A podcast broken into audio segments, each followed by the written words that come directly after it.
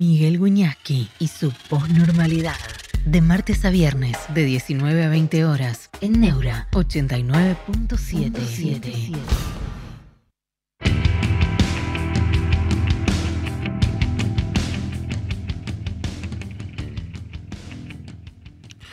Hola, ¿cómo están? Buenas tardes, ¿cómo les va?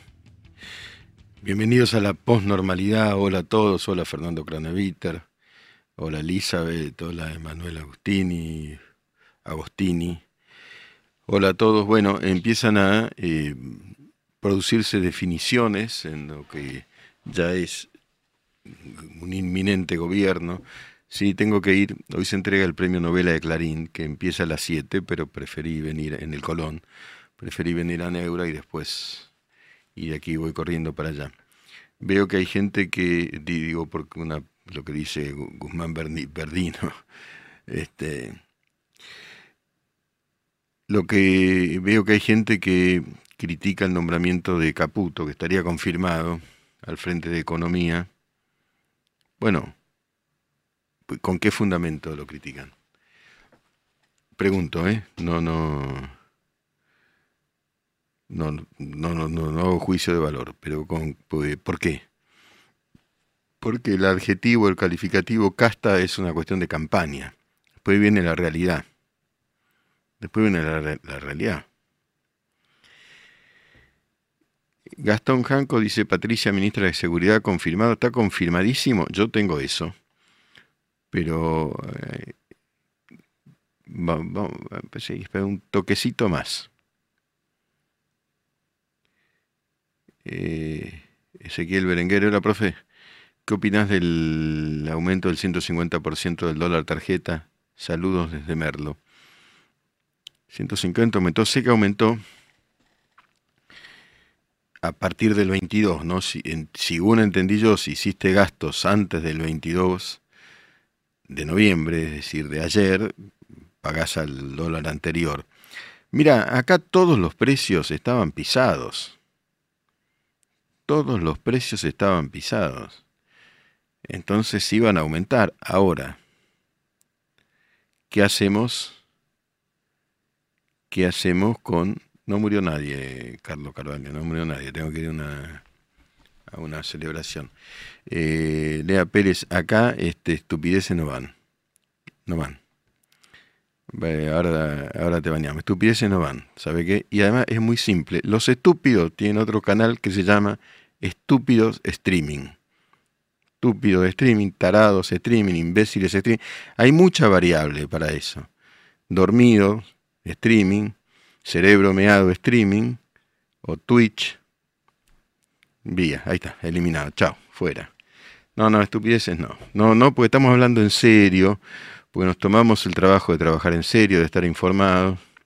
Grego, lo de Caputo me genera rechazo porque el peluca lo reputió en su laburo hace un tiempo y ahora y me lo trae ahora como ministro. Y pero hay que estar. Hay que estar con todas las negociaciones, hay que ver cuáles son las conversaciones con el con el FMI, hay que estar, es un tipo que entiendo que sabe. Profe, ¿sabe si se confirmó al 100% lo de Emilio Campos? Dicen que se bajó, no, es que, que va Caputo.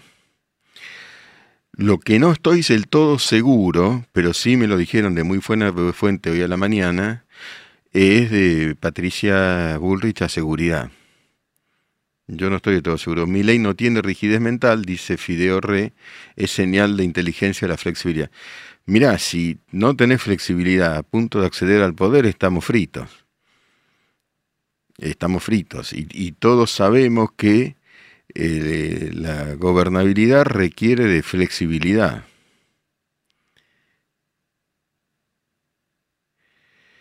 Eh, pareciera que ganó Mauricio Macri, no, ganó Milei. ¿Quién va a manejar la ganó Milei? Ahora, eh, es una alianza, es una coalición con Macri. Una coalición con un porcentaje minoritario de parte de Macri. Pero veremos, ¿no? 14 millones de jefes tiene Mileno, ley hoy. Eh, el horno no está para Yo no entiendo bien el mensaje de José María Pasaglia. Alejandro Fernández, creo que Pato es la más idónea para ministro de Seguridad. Saludos. Bueno, La gestión fue siempre muy ponderada y sobre todo tiene a las fuerzas consigo. Creo que eso generó cierto ruido entre Villarroel y Milei. Esto es, empezó a gobernar, empezó la gobernabilidad aún antes de asumir. Esto es lo que yo decía muchas veces cuando me decían, ¿usted qué piensa? ¿Vos qué pensás? Yo pienso una vez que se empieza a gobernar. Antes todo lo de la campaña, la, campaña fue eficiente. Después de la campaña empieza la verdad. Eso vale para todos. Milei ya aclaró que la línea la baja él, que el que está abajo tiene que cumplir órdenes, y él dijo, yo lo escuché atentamente, Milei dijo, la visión la doy yo. Y es correcto, me parece. Después está la logística, la implementación de una visión. La visión la da él. Con Bullrich y en seguridad y economía queda claro que es un cogobierno con el PRO. Jaja, qué humo que fue, fue lo de la casta y dolarización. Pero, a ver, el concepto humo a ver, no sabemos lo que son las campañas. No sabemos son las campañas. Profe, ¿dónde va a cortar mi ley? Tiene muchísimo para cortar. Pero no puede empezar a, eh, a subir impuestos.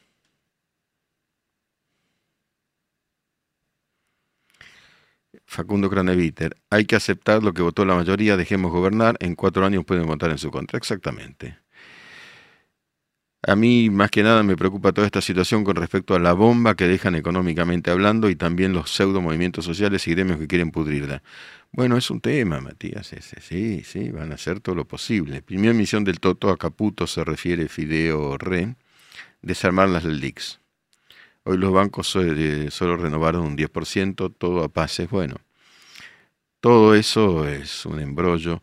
Yo quiero esperar al 10 de diciembre a que ley en el acto de asunción diga lo que encontró. Porque yo me temo que lo que encontró, motosierra con ese, Marta Vicini, motosierra con ese, por favor, ¿eh? No le pongamos motosierra al lenguaje, estoy un poquito enojado hoy, ¿eh? Yo creo que lo que encontró es peor que lo que, incluso que lo que nos imaginamos, y eso que vivimos y dudamos muchísimo. Bueno, lo llamó el Papa ley y la conversación fue amena. Enseguida vamos a hablar con, ustedes me dicen muchachos, con eh, Sergio Rubín. Enseguida vamos a hablar que, no, que, nos puede explicar qué es esa conversación y esa movida. Lord Byron se bajó los pantalones. Mira, mira la política no es, eh, no es una. Noto cierta homosexualidad, homofobia en ese comentario. No, no, no. La política es una negociación. Yo no, estoy ni defendiendo, no lo sé. Yo, eh, a ver, cuando empiece, se empiece a gobernar y se empiece a actuar según las visiones de quien ganó, veremos, como dice el propio Milei, los resultados. Miramos por resultados, hay que dar tiempo. No, ya sé, eh, Martín, que se tiene que dar cuenta de los trolls que vienen a preguntar sobre la temática. No, ya sé, ya sé, ya sé. Pero sigo el juego un poquito para para desparramar un poco de energía, inclusive negativa. Sí, no, listo, Martita, te, entiendo y a mí, como siempre digo, si me vieran escribir en WhatsApp no me, no me dejarían criticar a nadie. Juan, si querés que hablemos bien, hagamos lo que corresponde y aclaremos el lenguaje manipulado que todos usan aún los comunicadores. Todos debieran hablar mejor, pero corregir faltas de ortografía me parece que, no está mal. Me parece que no está mal, ¿no? Que está bien. Porque el lenguaje. El lenguaje es un país, ¿sabes? El lenguaje es un país. Dime cómo hablas y te diré qué país quiere. ¿Querés saber por qué nos va como nos va? Y fíjate cómo hablamos. Fíjate cómo se achicó el vocabulario de, lo, de la sociedad argentina. Cómo se jibarizó el lenguaje escrito, como se volvió como, como si nos hubieran reducido el cerebro. Bueno. Eh, Caputo es hombre de Maki, profe, escuche lo que decía Milay de Caputo en 2018 y bueno, sí, pero vamos a analizar bien qué es lo que, por qué lo nombró. Ahora, Santos, te rebanco, yo también soy de corregir la falta de ortografía. Me alegro muchísimo, Manuel Bejarano, que vuelvas al trabajo, porque acá no tenés nada que hacer. Salute, chao. Eh, Luis Ruz, no se puede eh, sacar una ley en contra, una ley contra la misión. Creo que dijo eso. A ver, creo que estamos conectados con Sergio, eh, Sergio Rudín. ¿Cómo estás, Sergio, amigo y amigo querido? ¿Cómo estás? sí, compañero, amigo y compañero. ¿Cómo te va, Miguel? Bien, bien. Estar contigo y con bueno, gracias por comunicarte con nosotros. Sergio, comentame eh, eh, bueno, no sé si se puede decir por qué el Papa tomó la decisión de hablar con Milei, que, cuál es la, la, visión de la Iglesia respecto de lo que viene, va a visitar la Argentina, ¿cómo es este asunto? Bueno, vos sabés que bueno, hubo toda una tormenta, ¿no? Todo, creo que todo el mundo conoce este, las descalificaciones, los insultos de y algunos bastante, ya tienen como cinco años, pero otros son un poquito más, más de ahora, ¿no? Este, bueno, todo eso levantó mucha polvareda, el Papa también parece que tuvo en los últimos meses algunas alusiones, no mencionaba a nadie, pero parecían que se referían a, a Milei bastante fuertes. Bueno, todo esto, pero bueno, este, la verdad que los insultos de Milei habían sido bravos.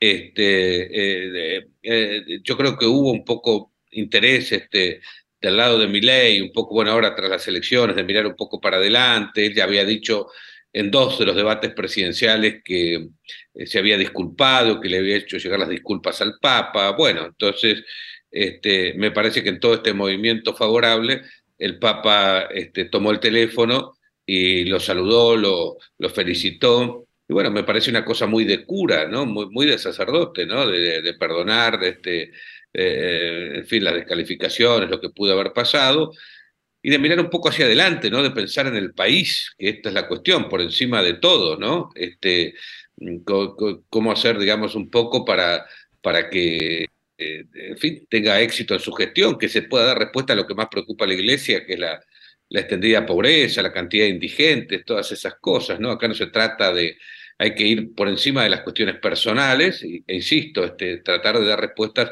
a las grandes urgencias. Así que me parece que por ahí va la cosa. Fue un diálogo, según me dicen, bastante eh, intimista, si cabe la palabra, es decir, muy, cercano, muy, muy, muy cercano, nada, nada protocolar, ¿no es cierto? Este, y de paso, Milei, por supuesto, ahora respondiendo a tu pregunta, este, también lo invitó, digamos, a que venga a la Argentina, que va a ser recibido, le dijo, con todos los honores de, de jefe de Estado, de cabeza de la Iglesia Católica. Así que bueno, está todo bien. Ahora sabemos que mi ley, este, lo último que sabemos, lo dijo este, en las últimas horas, es que cuando vaya a Israel, te acordás que prometió ir a Israel en un viaje espiritual, en este caso después de que asuma, este, está pensando, lo dijo él, en hacer una escala en el Vaticano este, y, verlo al Papa, este, así que va a gestionar la, la audiencia. Sí, parece, es importante, ¿no? Eh, tiene una dimensión espiritual que él vuelca en este momento sobre el judaísmo, pero es a la vez católico. Yo entiendo, no sé vos que lo conocés mejor, Sergio, que al Papa no debe disgustarle que tenga esta dimensión espiritual. Eh, bueno, tiene... ¿no, no, para nada, para nada. Él, él, se declara, eh, eh, digamos, católico, que, tiene una formación católica, una fe católica, aparentemente, pero que ha tenido un acercamiento este, al, judaísmo, una cosa bastante, bueno, fue la manera de entrar de él, que, estaba con un alumno, contaba él que le hacía preguntas muy incisivas, y él se sorprendió y le dijo, pero qué buenas preguntas que me haces, y, este, si no tenés eh, la formación económica que deberías tener. Dijo, no, lo que pasa es que yo a la mañana estudio para rabino, le contestó él. Y entonces quedó muy impresionado con esto y se conectó con un rabino de, una, de una comunidad no, muy conocida en Argentina, de, marroquí, que está en Palermo, y bueno, ese rabino lo introdujo porque le interesaba mucho en el estudio de la Torá.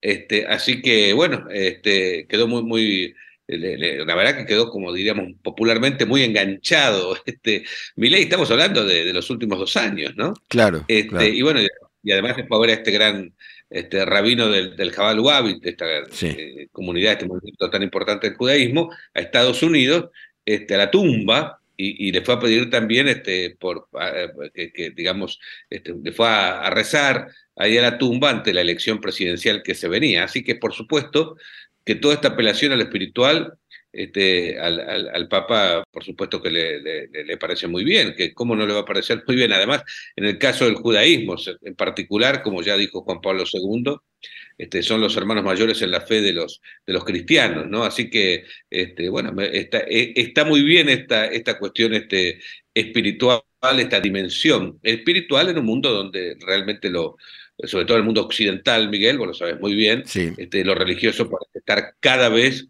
este, más relegado, ¿no? Definitivamente. Sergio, vos como, como biógrafo del Papa y, tan este, conocedor del Vaticano, un vaticanista y biógrafo del Papa, ¿vos dirías, viene a la Argentina, eh, Bergoglio va a venir?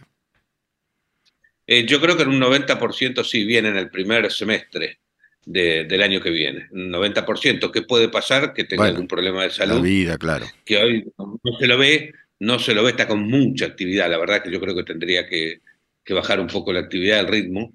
El tema también de la guerra en Ucrania, el tema de lo que está pasando en Medio Oriente, todo eso a él lo, le ha sumado mucha, mucha actividad, mucha preocupación. Este, pero bueno, este, pero yo creo que digamos, hoy por hoy su salud está, está muy bien, este, y si no pasa algo internacionalmente este, muy, terrible, yo creo que sí, que, que va a estar en los primeros meses del año próximo en Argentina. Sergio Rubin, Sergio es muy lúcido, ¿no? es un gran especialista en, cuestiones religiosas, es muy lúcido y un gran periodista y un gran amigo. Sergio, un abrazo enorme, muchísimas gracias. Gracias por estar Bueno, qué lindo viniendo de vos, nada menos, pero es muy generoso. Es, así. Más del afecto que otra no, no, un abrazo grande. Abrazo grande, nos vemos el sábado, seguro. Chao, chao, Sergio. Si Dios quiere. Si Dios quiere, seguro. Chao, chao. Postnormalidad. Un espacio abierto para pensar en libertad.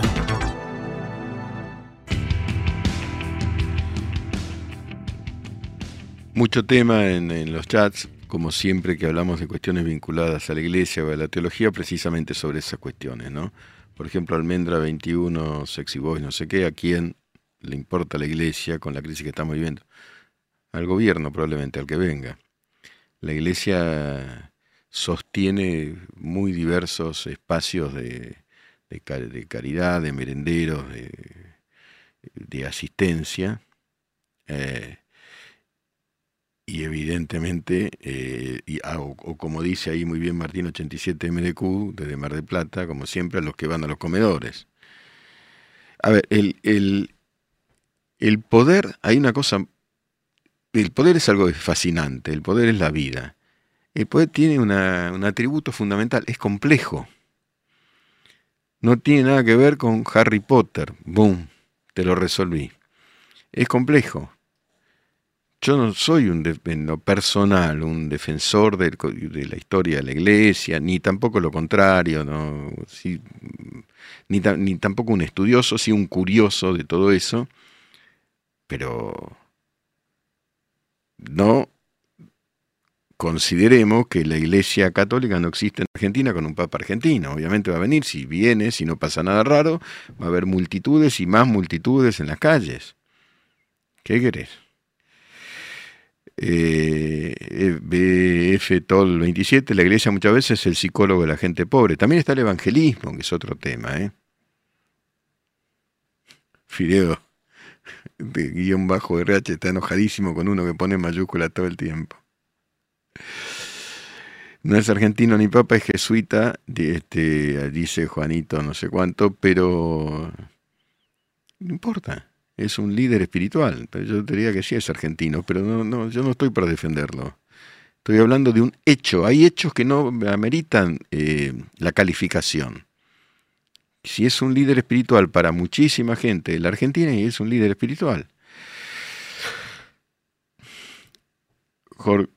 coincido, la iglesia es una red de asistencia o eh, a la gente pobre, y sí.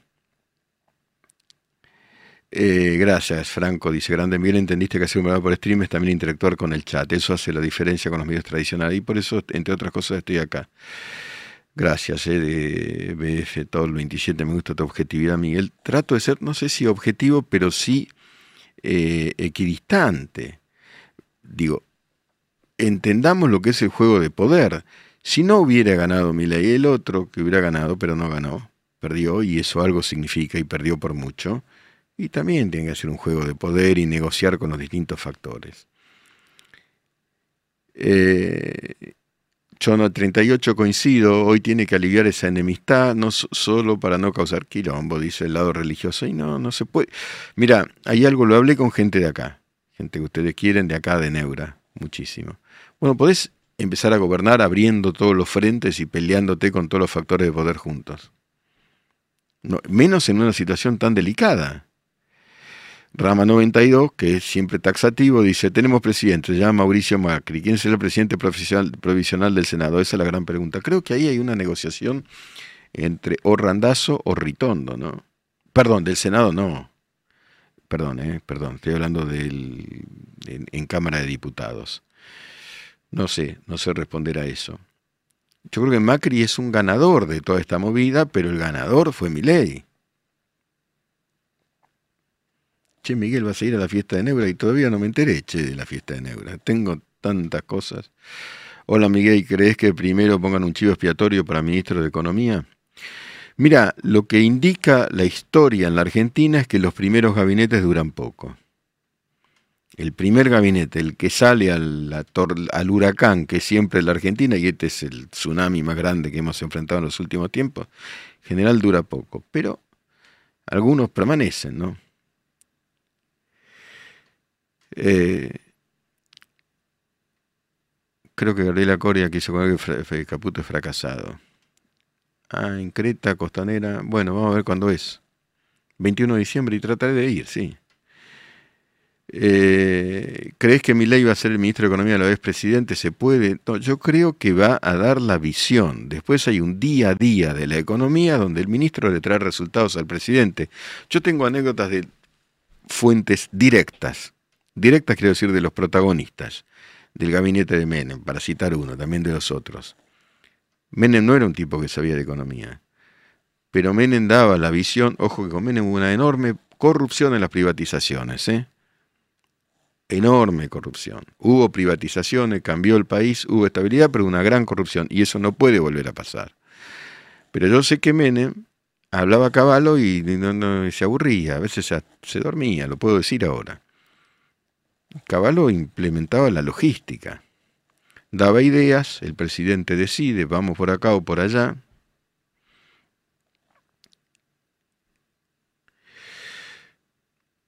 Emanuel Agustini, si mi ley no hubiera trabajado con nada, no hubiera llegado a acuerdos, no hubiera ganado, ahora no puede ningunear a quien lo ayudó no solo lo ayudó, hay, eh, evidentemente hay un acuerdo. Si ustedes escuchan a Mila y dice el presidente Macri, lo dice con respeto, tiene como respeto por la eh, eh, por, por, la institucionalidad, ¿no? por el, cargo de presidente, que eso es una cosa novedosa también. En lugar de decir el otro, ah, pero Macri, dice señor presidente Macri. Y con Alberto Fernández también fue respetuoso. Y mira que Alberto Fernández. Hola, profe, hay que bajar la ansiedad, esto va para largo, no es Mad Max, dice Xerox81 y tiene toda la razón. ¿Qué eh, a ver, ¿qué es esto? Rama 92 ganó la libertad avanza, no el PRO, no, pero es producto de una negociación también. Es decir, no la fiscalización. Eso le pudo haber resuelto uno o dos puntos al mileísmo. Sino que el votante de Bullrich, esto lo digo con conocimiento de causa de mucha gente, el votante de Bullrich y el de Schiaretti mayoritariamente se pasó a Milei. La mayor parte de los votos, por supuesto, que, son de mi ley. El presidente es mi ley. Pero guarda que eh, hizo una diferencia tremenda, entre otras cosas, entre otras cosas, por este pasaje de votos, mucha gente no lo quería, tenía miedo de mi ley, etc. Alguien critica a Macri, no fue condenado por evasión en los 90 y por contrabando, creo que la familia sí absuelto por la Corte Suprema Menemista? Creo que sí, creo que él, también estaba. Está hablando de Macri de un juicio por contrabando. Miguel, eh, Pablo Andrés eh, Praino, ¿crees que quizás mi ley debería hablar un poco menos? Es decir, guardarse y evitar un poco el manoseo propio de los negociadores. Te voy a dar mi opinión, eh, Pablo. Voy largando opiniones en cuenta gota. Hasta ahora, después de ser elegido, se manejó con mucha cautela en sus declaraciones, tanto con Neura, con Fantino, como con, en a dos voces se manejó bien. Hola, profe, ¿es verdad que Patricia Burrich para ministra de Seguridad del gobierno de Miley? Hasta ahora yo tengo eso, muchachos. Hasta el 10 de diciembre no estoy seguro de nada. Hasta el 10 de diciembre no estoy seguro de nada. Hasta ahora tengo eso. En cinco minutos puedo cambiar. Subo al auto, me llaman por teléfono, cambio, va este. Pero me llama mucha gente por teléfono. Hola, profe. Eh, a ver. Bueno, buenas tardes, Pato Suave. Miguel, dice Julián Sáenz, ¿crees que las piedras serán, es una buena pregunta, más que las que le tiraron a Macri? Y se le van a complicar. Pero, pero, ganó con un 12%, ¿eh? Es mucho, ¿eh? Miguel ¿sabes hebreo, no, no tengo la menor idea. Yo soy una persona muy laica.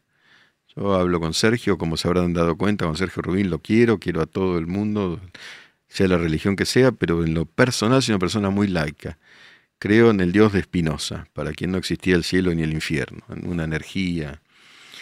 Ojalá supiera, ¿eh? no lo digo vanagloriándome, ojalá supiera, ojalá supiera hebreo. Estudié latín y griego, no era bueno, no era bueno. Es el único carpetazo que me pueden tirar. En latín se sacaba cuatro. Si me tiras eso, tengo que decir, tener razón. Después no tengo nada. Eh, no, piedras no. Piedras no, Juanito, piedras no. Piedras nunca. Pero se le van a complicar. Hasta el 10 dice Juan Jesús Jofre, puede pasar cualquier cosa. Cualquier cosa. ¿Hay vida después de la muerte? Me pregunta Beto con Beto. No tengo la menor idea. No sé, no sé. Si no, si lo supiera, no hubiera estudiado filosofía. Excelente el dios de Spinoza, sí, claro, el dios de Spinoza. El dios de Spinoza es una energía universal y algo que también aprendí de Aristóteles, el universo se mueve de manera inteligible, como que una inteligencia lo moviera, se llama logos y nosotros podemos interpretarlo. Hay algo que nos permite ir entendiendo el movimiento de las cosas del universo, la lógica. Equinoccio, como piensan muchos, dice, yo pienso que Dios es una creación del hombre. Es la más grande creación humana, ¿no? Afirman algunos. Tincho Campos, Tincho, lo personal sería elegir así o mejorar el Estado. En ese caso, pregunta Juan Jesús Jofre, ¿cuál será la mejor opción? ¿Mandar las fuerzas hacerles cargos? Mira, yo creo que ese es un desafío tremendo. Ah, ahora voy a lo de los lo suba. Eh, es el gran desafío del gobierno. Cómo ante manifestaciones eh, malintencionadas, porque el derecho a manifestar es un derecho de todo el mundo. Se pide permiso y se manifiesta. Lo que no se puede es cerrar todas las calles. Porque hay otro derecho que es el libre tránsito. El derecho a manifestar es... lo tenemos. Yo puedo salir ahora y manifestarme y debo, si tengo algo. Esto es una manifestación. Muy elevado Espinosa, dice Marco, eh, no, eh, dice Equinoccio, pero quizás es aún más simple la verdad, cómo saberlo y cómo saberlo. Eh, sí, con el voto a mi ley, dice Luciano Gonzalo Salaverri, también se pide orden. Sí, Peris 4. Cuando murió Maradona también hubo piedras, ahora muchos más. Mira, me fui a cubrir, porque sí, porque nadie me mandó, viste, llega una altura de tu carrera que nadie te manda. Se murió Maradona, que no era santo de mi devoción, sí en la cancha. Ahora después de muerto se volvió santo de mi devoción. En la, eh, vivo no me presiona. Perdón. No, tenía muchísimos reparos sobre su persona, pero después que murió solo, lo robaron. Bueno, fui a cubrirlo. Hay un operativo, hay un operativo, lo vi en la calle, un operativo, llegaron los barras bravas de gimnasia en simultáneo con Cristina Kirchner, en simultáneo se treparon a la Casa Rosada, fue una total anarquía, eso no puede volver a pasar. Eso no puede pasar. Entraron los, barras bravas a la Casa de Gobierno, se pusieron a jugar a la pelota con los bustos presidenciales. Alberto Fernández bajó de su despacho a la no a la explanada, frente a la calle Balcarce, con un altavoz a gritar que se baje, no lo escuchó nadie, es el altavoz más mudo de toda la historia. Entraron, jugaban a la pelota, creo que los paró Diceo, un barra brava, se querían llevar el cajón. Eso lo vi in situ, Estaba en la calle, podría haber ido dentro de casa de gobierno, lo vi así. Oscar Trota, profe, buenas tardes. ¿Qué opina de la filosofía estoica? Bueno, es muy interesante. Eh, ayer había escrito algo sobre el estoicismo. Los estoicos tienen una metáfora con los perros. Lo pensé por el asunto de Conan y eso. Dice, escuchen esto, a ver si logro explicarme. Si va un carro y, y un perro al carro, y el perro sigue al carro, el perro va a ir caminando, a lo sumo va a ir trotando, corriendo un poco. Si se resiste, lo va a arrastrar el carro, eso dicen los estoicos, y ahí va a quedar herido el perro. Va a quedar herido y se va a morir. No hay que resistir, dicen los estoicos, a lo que nos toca en la vida, sino que hay que acompañarlo. Lo de Maradona por supuesto, se querían llevar el cajón, por supuesto, se querían llevar a pulso el cajón. Fue un caos total, pero escuchen lo que les estoy diciendo porque yo estaba ahí y para entender la vida no hay que verla por internet, hay que estar ahí. Por eso me fui al entierro de Maradona con uno de mis hijos, que, es fotógrafo, tenemos las fotos, y le digo, mira, la, hinchada de la barra brava de gimnasia, no la gran hinchada de gimnasia grima, apretaba por los dos costados, ahí llega Cristina Kirchner, que se fue a almorzar con Guado de Pedro, en simultáneo empiezan a treparse por las altas rejas de la Casa Rosada, centenares de tipos, que hay que trepar eso, entran, Alberto Fernández baja, lo repito, grita, nadie lo escucha, como durante todo su mandato, nadie escuchó nada, con un altavoz, una locura, entraron de algún modo tomaron el poder. Hubo un momento en la Argentina con el velorio de Maradona donde el poder lo tenían los barra brava dentro de la casa de gobierno. Nosotros venimos de esto.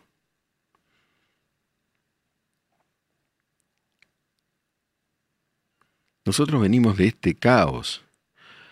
Lo del, velorio argentino, de, lo del velorio de Maradona fue un fiel reflejo, dice Matbo, de la marginalidad argentina, de la marginalidad y de mucha gente que no necesariamente era marginal. ¿eh? Gente sola, gente desesperada. Yo vi gente llorando en la fila esa que decían, gordo, ¿por qué te fuiste a morir ahora? ¿Qué vamos a hacer ahora? Gente con la camiseta de River. La figura de Maradona es una figura complicada. Miren, les voy a poner algo que los va a poner nerviosos. El gol con la mano. Si vos sos capaz de hacer el gol a los ingleses que hiciste, el gol con la mano fue trampa. Ahora es esa trampa para muchos argentinos, y, lo pongo a consideración de ustedes, fue justicia divina. No fue injusto, fue justo. Maradona es la Argentina y sus dilemas. En plena pandemia, recuerda Juan Carlos Orzón, por supuesto, en plena pandemia, yo tenía como periodista, tenía la posibilidad de salir.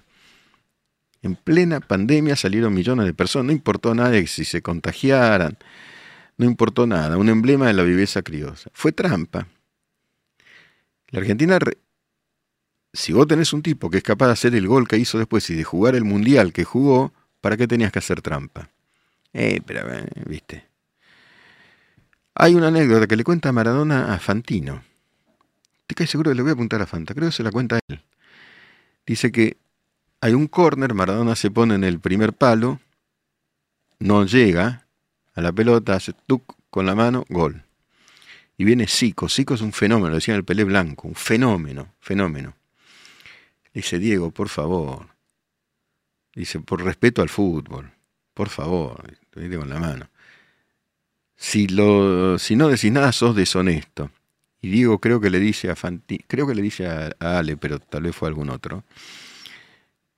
Le dice, me presento, deshonesto Diego Armando Maradona. Pero fue con la mano.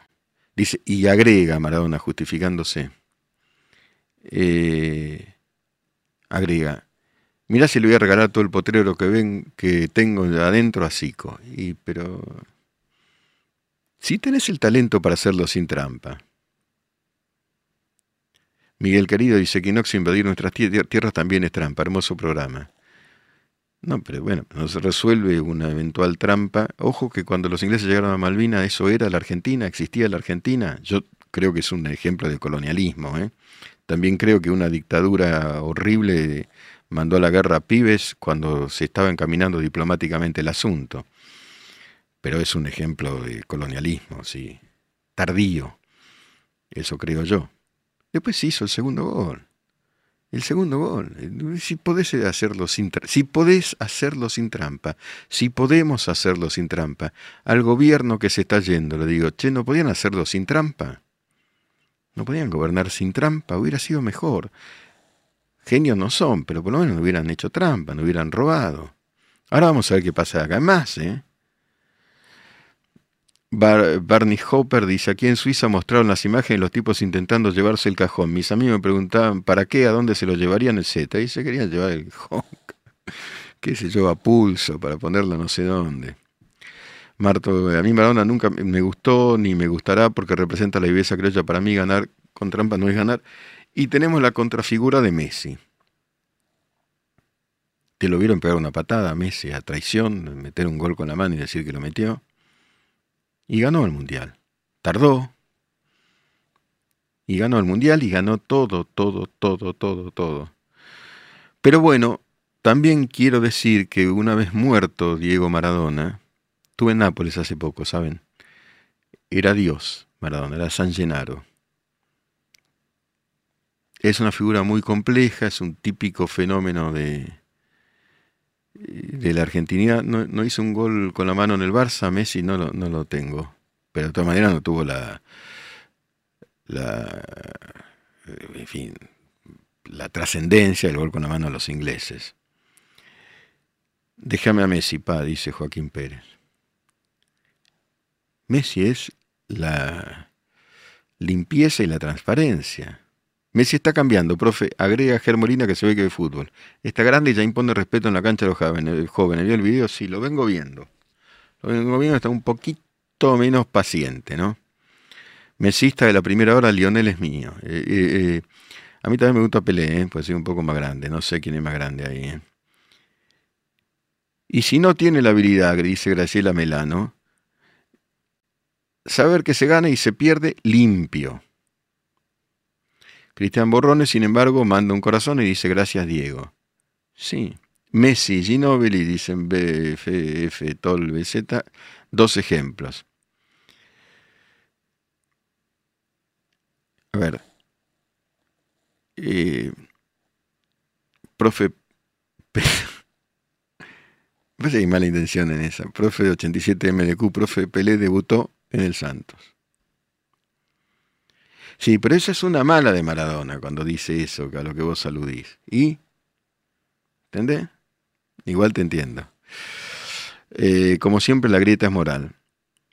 Xerox 81, ¿viste el amor que le tiene en Nápoles? Impresionante. Yo fui ahora que habían salido campeones hacía cuatro días, cuando llego una semana y mm, San Llenaro, ¿viste? Más que San Llenaro. Miguel, ¿cómo percibís el impacto internacional de mi ley en el mundo pensando en los Trump, Bolsonaro, Elon Musk? Gracias por la pregunta. Yo creo que es diferente a todos esos que mencionás, ¿sabes? Que todavía es una incógnita. Es un anarco libertario, es otra. No sé cuál es la ideología de Trump. Este, mi ley viene con, un, con una estructura teórica. Eh, tuvo una gran. ¿Por qué tiene una gran este, trascendencia internacional? Porque lo, hemos, lo venimos diciendo, porque cambió por el momento. La cultura política de un país es un tipo que gana diciendo voy a ajustar, esto va a tardar,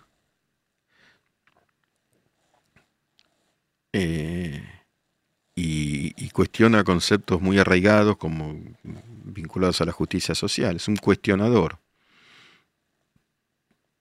Tiene un chip diferente, dicen por allí. ¿En qué países se aplican las ideas de mi ley? Porque él dijo que, es el primer libertario en aplicar las ideas en un país. Yo creo que es cierto eso. Se fundó un partido libertario en el sentido de mi ley, ¿eh? no el liberalismo, sí, está en muchos países. El, anarco-libertarianismo es una idea de Murray Rothbard, que fundó un partido, el Partido Libertario en Estados Unidos, pero un país no fue gobernado por un anarcocapitalista en ninguna parte. Trump, dicen por ahí, es intervencionista. Mr. Lin dice, pareciera que no tiene nada que ver, pero tiene mucho que ver. El que esté libre de pecado que tire la primera piedra. Tampoco hagamos moralismo, por eso este programa se llama la posnormalidad, pero yo escribí otro que se llama la posmoralidad. moralismo, ¿viste? tirar piedras. Rama 92, Trump tiene pensamiento nacionalista, es lo más parecido a Perón allá. Cuando era chico hizo la colimba y quedó marcado. ¿Trump hizo la colimba? Perón era militar. ¿La hizo o la eludió? Che, averigüemos eso. ¿eh? Eh, gracias Maximiliano, saludos de Santa Fe, saludos a Santa Fe, te, van como será. Equinoccio, guarda, ¿eh? guarda. Hermoso sería ver a Bukele y Milei charlando y compartiendo ideas. El otro día me decía un periodista muy conocido por ustedes, Bukele acá sería un dictador. Quiere reformar la constitución, quiere eternizarse, guarda, es otro, yo no me quiero meter ahí, es otra historia esa. A mí me parece que ese no es por el momento Milei, para nada. Las primeras declaraciones fueron muy interesantes. Dijo, yo soy un habitante efímero de este lugar que se, llama, se va a llamar Olivos.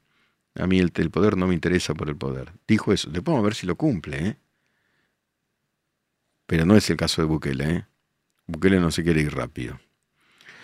Eh, Facundo Nani, en Círculo Rojo, ¿a quién querían como presidente? ¿Bullrich, Milley o Massa? Te contesto desde mi conocimiento, que puede ser impreciso, a Massa. A Massa. Antonio Pescadería, ¿le parece equilibrado a mi ley? No me, eh, eh, después de ganar la presidencia, me parece que declaraciones equilibradas. Declaraciones equilibradas. Después de ganar. De ahí a que el gobierno sea bueno y sea equilibrado, no tengo la menor idea. Gastón Burgo, la primera decepción de mi ley es Caputo, ojalá lo controle bien mi ley. Y bueno, es que escúchame, eso es gobernar. Chau dolarización, dice Facundo, ya empezó a, pifiar. Profe, ¿es cierto que Pedro era pederasta? Y no, no, en general era muchas cosas nefastas, pero creo que pederasta no era. Algunos dicen que tuvo un romance con una menor de edad, que es eh, Erika Rivas. Eh, no defiende a Bukele, solo pidió segundo mandato nomás. Bueno, no más, ella nomás, hay que ver. Ah, estoy hablando de un periodista que ustedes conocen, que ustedes valoran, sé de lo que hablo, y me dijo, mira, acá mi ley, pero no lo quiero nombrar, porque me lo dijo a mí, eh, acá sería un, eh, Bukele sería un dictador. Profe, ¿qué opina de Caputo? Yo, yo no soy un economista, entiendo que es un tipo que sabe muchísimo del mundo financiero. No sé qué, ¿Qué pasará ahora con una visión diferente? ¿Es cierto que el ajuste lo va a pagar la casta? A ver, ¿qué entendemos por casta, muchachos? ¿Qué entendemos por casta? No es solamente uno que tenga experiencia política, porque entonces Franco es político. Eh, ministro del Interior, todos los nombrados son todos políticos. No, no necesariamente. Casta es el que roba desde la política. Esta es mi definición. Casta es el que roba desde la política. Casta es Insaurralde. Esa es mi definición de casta. Casta, agrega Andrea Giacomini, o Andrés Giacomini, perdóname Andrés, eh, son para mí 4.000 empleados de más en aerolíneas. Empresarios prebendarios, dice Ramano 22. La casta es el establishment. Bueno, pero ¿qué entendemos? El que roba, sí. Los empresarios de los cuadernos, acá trajimos a Diego Cabot, esos son casta. Che, eh, vamos a leer el poema, ¿eh? Pensar, pensar, pensar. Posnormalidad. Pensar escuchando. En Neura.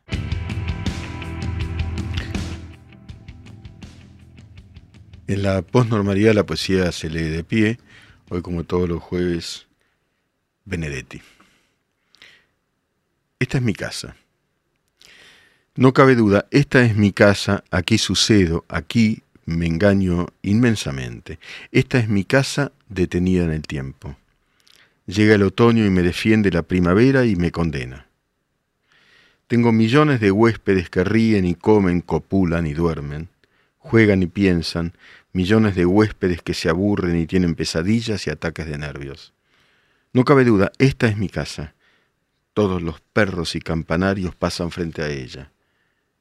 Pero a mi casa la azotan los rayos, y un día se va a partir en dos, y yo no sabré dónde guarecerme, porque todas las puertas están afuera del mundo. Jueves, posnormal, con Miguel Wiñaski.